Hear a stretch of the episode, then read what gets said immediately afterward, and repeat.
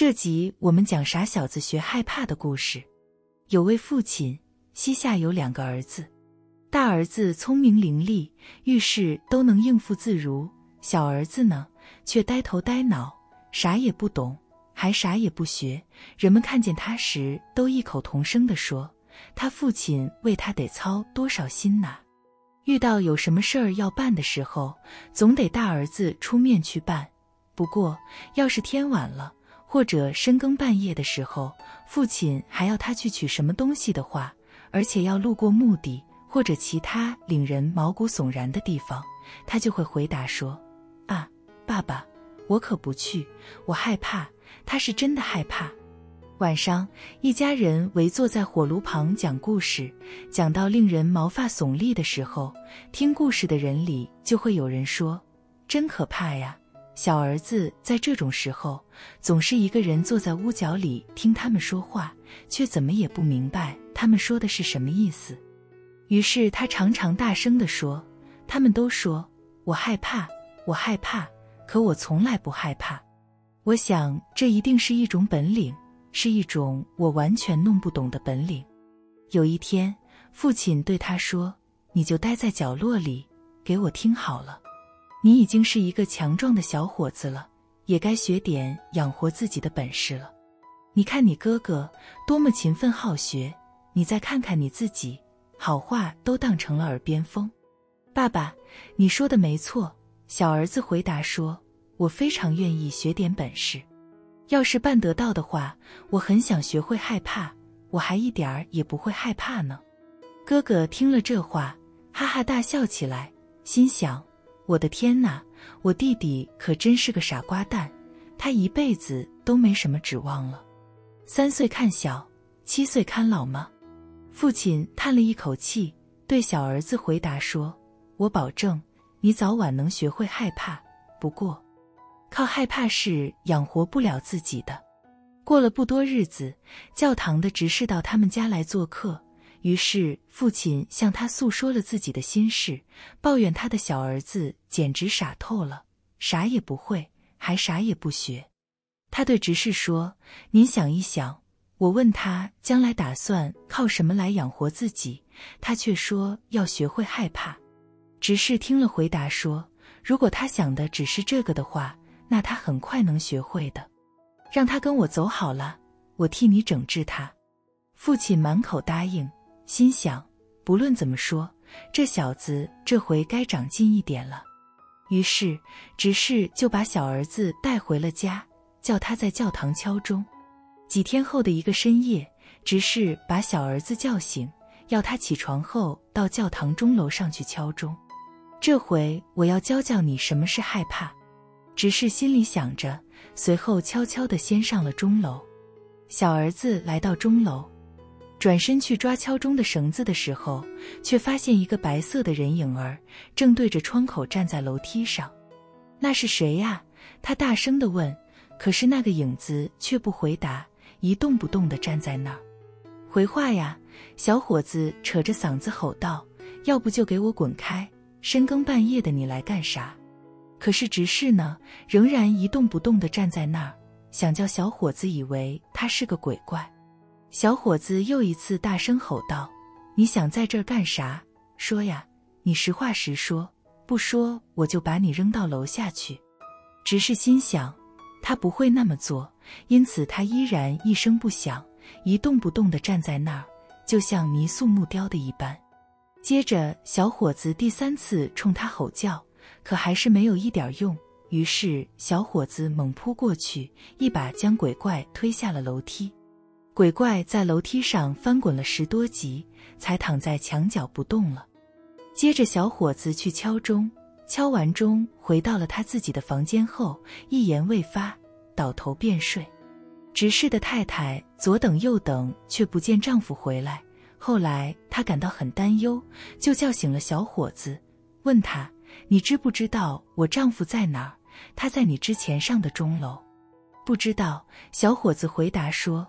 不过有个人当时对着窗口站在楼梯上，我朝他大吼大叫，他不答话，也不走开。我想那一定是个坏蛋，就一下子把他从楼梯上推了下去。您去看看，就知道是不是您丈夫了。要是的话，我非常抱歉。执事的太太急匆匆跑了出去，发现她丈夫正躺在墙角，一边呻吟一边叹息，因为他的一条腿给摔断了。执事的太太把他背回了家，随后跑去见小伙子的父亲，对着他大喊大叫：“你的那个小子闯下了大祸！他把我丈夫从钟楼的楼梯上一把给推了下来，腿都摔断了。把这个废物从我们家领走吧！”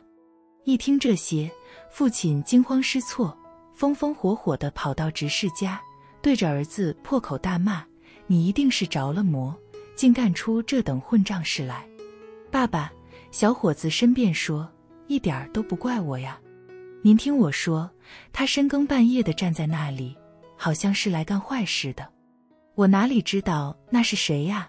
我一连三次大声地告诉他，要么搭腔儿，要么走开。”父亲说道：“你只会给我招灾惹祸，你给我走得远远的，别让我再见到你，好吧，爸爸。”小伙子回答说：“可得等到天亮才成，天一亮我就去学害怕，起码我要学会养活自己的本事。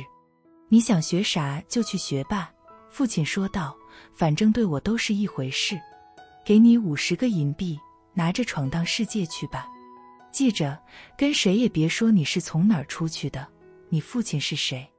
有你这样一个儿子，我脸都丢光了。那好吧，爸爸，我就照您说的去做好了。小伙子回答说：“如果您不再提别的要求的话，这事太容易办到了。”天亮了，小伙子把那五十个银币装进衣袋里，从家中走出来，上了大路。他一边走一边不停地自言自语：“我要是会害怕该多好啊！我要是会害怕该多好啊！”过了不久，有一个人从后面赶了上来，听见了小伙子自言自语时所说的话。他们一块儿走了一段路程，来到了一个看得见脚架的地方。这个人对小伙子说：“你瞧，那边有棵树，树上一共吊着七个强盗。你坐在树下。”等到天黑了，你准能学会害怕。如果只要我做这个的话，那太容易了。小伙子回答说：“要是我真的这么快就学会了害怕，我这五十个银币就归你了。明天早晨你再来一趟。”小伙子说完就朝脚架走去，然后坐在脚架的下面，等着夜幕的降临。他坐在那里感到很冷，于是就升起了一堆火。可是夜半风起，寒冷难耐。他虽然烤着火，还是感到很冷。寒风吹得吊着的死尸荡来荡去，相互碰撞。他心想：我坐在火堆旁，还感到挺冷的。那几个可怜的家伙吊在那里，该多冷呀！小伙子的心肠可真好，他搭起梯子，然后爬上去。解开了这些被绞死的强盗身上的绳索，再一个接一个的把他们放下来。接着，他把火拨旺，吹了又吹，使火堆熊熊燃烧起来。然后，他把他们抱过来，围着火堆坐了一圈，让他们暖暖身子。可是，这些家伙坐在那里纹丝不动，甚至火烧着了他们的衣服，他们还是一动也不动。于是，小伙子对他们说。你们在干什么？小心点啊！要不我就把你们再吊上去。可是这些被绞死的强盗根本听不见他的话，他们仍然一声不吭，让自己的破衣烂衫被火烧着。小伙子这下子可真生气了，于是就说：“你们一点都不小心，我可帮不了你们了。我才不愿意和你们一起让火烧死呢。”说完，他又把他们一个接一个的全都吊了上去，然后他在火堆旁坐了下来，不一会儿就睡着了。第二天清早，那个人来到小伙子面前，想得到他的五十个银币。他对小伙子说：“喂，我想你现在知道什么是害怕了吧？”“不知道哇。”小伙子回答说。我怎样才能知道呢？上边吊着的那些可怜的家伙，怎么都不开口，个个是傻瓜，身上就穿那么点儿破破烂烂的衣服，烧着了还不在乎。听了这话，那个人心里就明白了，他是怎么也赢不到小伙子的五十个银币了。于是他就走了。走的时候说道：“我活这么大岁数，还从来没有见到过这样的人呢。”小伙子又上了路，路上又开始嘀嘀咕咕的自言自语：“我要是会害怕，该多好啊！我要是会害怕，该多好啊！”一个从后面赶上来的车夫听见了小伙子的话。就问道：“你是谁呀？”“我不知道。”小伙子答道。车夫接着问道：“你打哪儿来呀？”“我不知道。”“你父亲是谁？”“这我可不能告诉你。”“你一个劲儿的在嘀咕些啥呢？”可小伙子回答说：“我想学会害怕，可没谁能教会我。”“别说蠢话了。”车夫说道：“跟我走吧，我先给你找个住的地方。”小伙子跟着车夫上了路。傍晚时分，他们来到了一家小旅店，打定主意要在这儿过夜。他们进屋时，小伙子又高声大嗓门地说了起来：“我要是会害怕，该多好啊！我要是会害怕，该多好啊！”店主无意中听到了这话，就大声地笑了起来，然后说：“你要是想这个的话，这里倒是有一个好机会呀。”别再说了，店主的太太说道：“有多少冒失鬼都在那里送了命啊！要是这个小伙子的那双漂亮的眼睛再也见不到阳光了，那多可惜呀！”听了店主太太的这番话，小伙子却说：“我一定要学会，不管多么艰难，我都不在乎。正是为了这个，我才从家里出来闯荡的。”小伙子死缠着店主不放。店主只好告诉他，离小旅店不远有一座魔宫，谁要想知道害怕是怎么一回事，只要在那里待三个夜晚就行了。国王已经许下诺言，谁愿意到魔宫里一试身手，就把公主许配给谁。那位公主啊，是天底下最最美丽的少女呢。在魔宫里藏着大量的金银财宝，有一群恶魔把守着。谁要是能得到这些金银财宝，就是一个穷光蛋也会成为大富翁的。不少人冒险进到魔宫里去，可是都是有去无还。第二天早晨，小伙子去见国王，他对国王说：“如果能得到您的允许，我很高兴到魔宫里去守夜三天。”国王对小伙子上下打量了一番，觉得他挺不错的，就回答说：“你可以去。”你还可以要三样东西带到魔宫里去，但必须是无生命的东西。那么，小伙子回答说：“我就要一把火，一个木匠工作台，还要一台带刀的车床。”国王吩咐把小伙子所要的东西在白天搬伸到魔宫里去。黄昏时分，小伙子走进魔宫，在一个房间里升起了一堆熊熊燃烧的大火。把木匠工作台和车刀放在火堆旁边，自己则靠着车床坐下。我要是会害怕，该多好啊！他说道。没准在这儿我还是学不会害怕。快到半夜的时候，小伙子打算往火堆里添柴，好让火烧得旺些。正当他使劲吹火的时候，突然听到从房间的一个角落里传来的叫声：“喵儿，喵儿，我们好冷啊！”你们这帮笨蛋，小伙子说道：“喵喵的叫喊个啥？要是真冷，就坐过来烤烤火。”他话音刚落，就一下子跳过来两只大黑猫，在他身旁坐下，一边做一只，瞪大眼睛，恶狠狠地盯着他。过了一会儿，两只黑猫烤暖和了，就对小伙子说：“伙计，咱们一起打牌怎么样？”那感情好。小伙子回答说：“不过呀。”得先让我看看你们的爪子。两只黑猫果真把爪子伸了过来。哎呀呀，你们的指甲好长啊！小伙子大声说道。等一下，我来给你们剪一剪吧。小伙子说着，就掐住他们的脖子，把他们放在木匠工作台上，牢牢地夹住他们的爪子。然后他说：“我已经看过你们的爪子了，我不喜欢和你们打牌。”说完，他把两只黑猫给打死了，扔到了外面的水池里。可是他刚刚收拾了这两只黑猫，准备回到火边坐下的时候，从房间的各个角落、各个洞穴又钻出成群的黑猫和黑狗，还拖着烧得火红的链子，而且越来越多，多的连小伙子藏身的地方都没有了。这些黑猫黑狗尖叫着，声音非常吓人。接着，他们在火堆上踩来踩去，把火堆上燃烧的柴火拖得到处都是，想将火弄灭。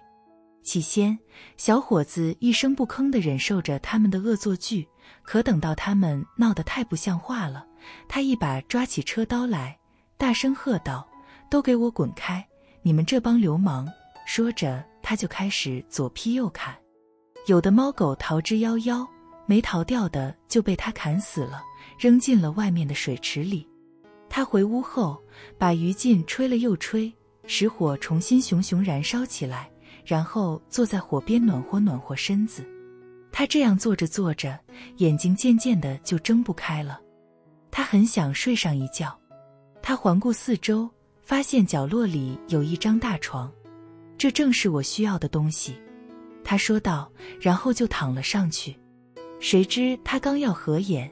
大床却开始移动，接着在魔宫中到处滚动，接着滚，挺好的。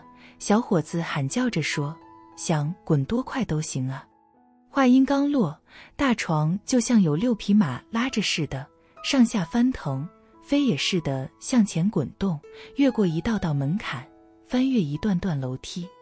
忽然间，轰隆一声巨响，大床翻了个个儿，来了一个底朝天。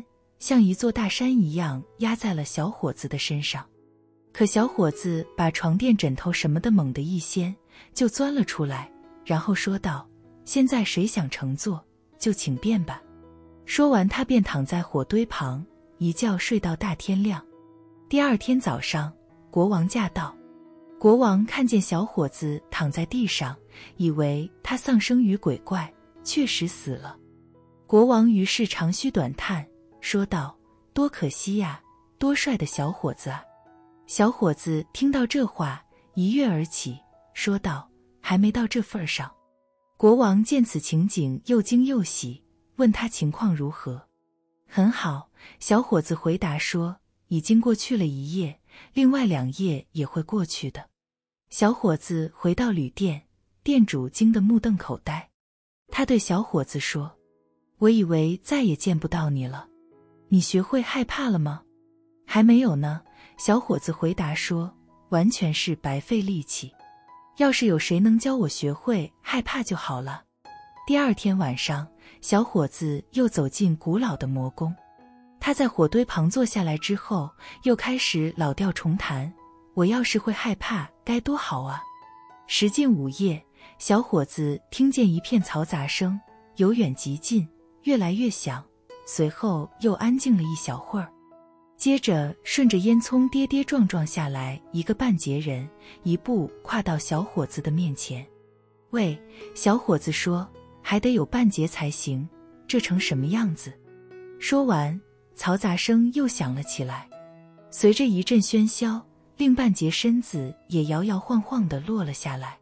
等一等，小伙子说：“我把火吹旺一点。”当小伙子把火吹旺了，转过头来时，那两个半截身子已经合在了一起，变成了一个面目狰狞、可怕的家伙，正端坐在小伙子的座位上。我可没这个意思！小伙子大声地嚷嚷说：“那座位是我的。”那个家伙想把小伙子推开，可小伙子怎么会答应呢？一用劲儿把那家伙推开，重又坐在自己的座位上。随后，越来越多这样的家伙从烟囱落到地面，他们随身带着九根大骨头和两个骷髅，把骨头立在地上就玩起了撞柱游戏。小伙子一见心里痒痒的，也想玩这种游戏，于是就问他们：“喂，算我一个好吗？”“好哇！”他们回答说：“有钱就来玩。”“钱我有的是。”小伙子回答说：“不过你们的球不太圆。”说完，他就抓起骷髅放在车床上，把骷髅车圆了。圆了！小伙子喊叫着说：“这回就滚得更顺溜了。我们会玩得很痛快。小伙子和他们一块儿玩了起来，结果输了一些钱。说也奇怪，午夜十二点的钟声响起时，眼前的一切消失得无影无踪。于是小伙子默默地躺下睡觉。第三天晚上，小伙子又坐在工作台上，心情烦躁的捣鼓：“我要是会害怕，该多好啊！”话音刚落，突然走进来一个高大的男人，个头比小伙子见过的任何人都高，样子特别可怕。他已上了年纪，留着长长的白胡子。嘿，淘气鬼！他吼叫道：“你马上就学会害怕了，你死到临头了。”没那么容易吧？小伙子回答说：“要我死，先得我答应，我这就宰了你。”这个恶魔咆哮道。忙什么？忙什么？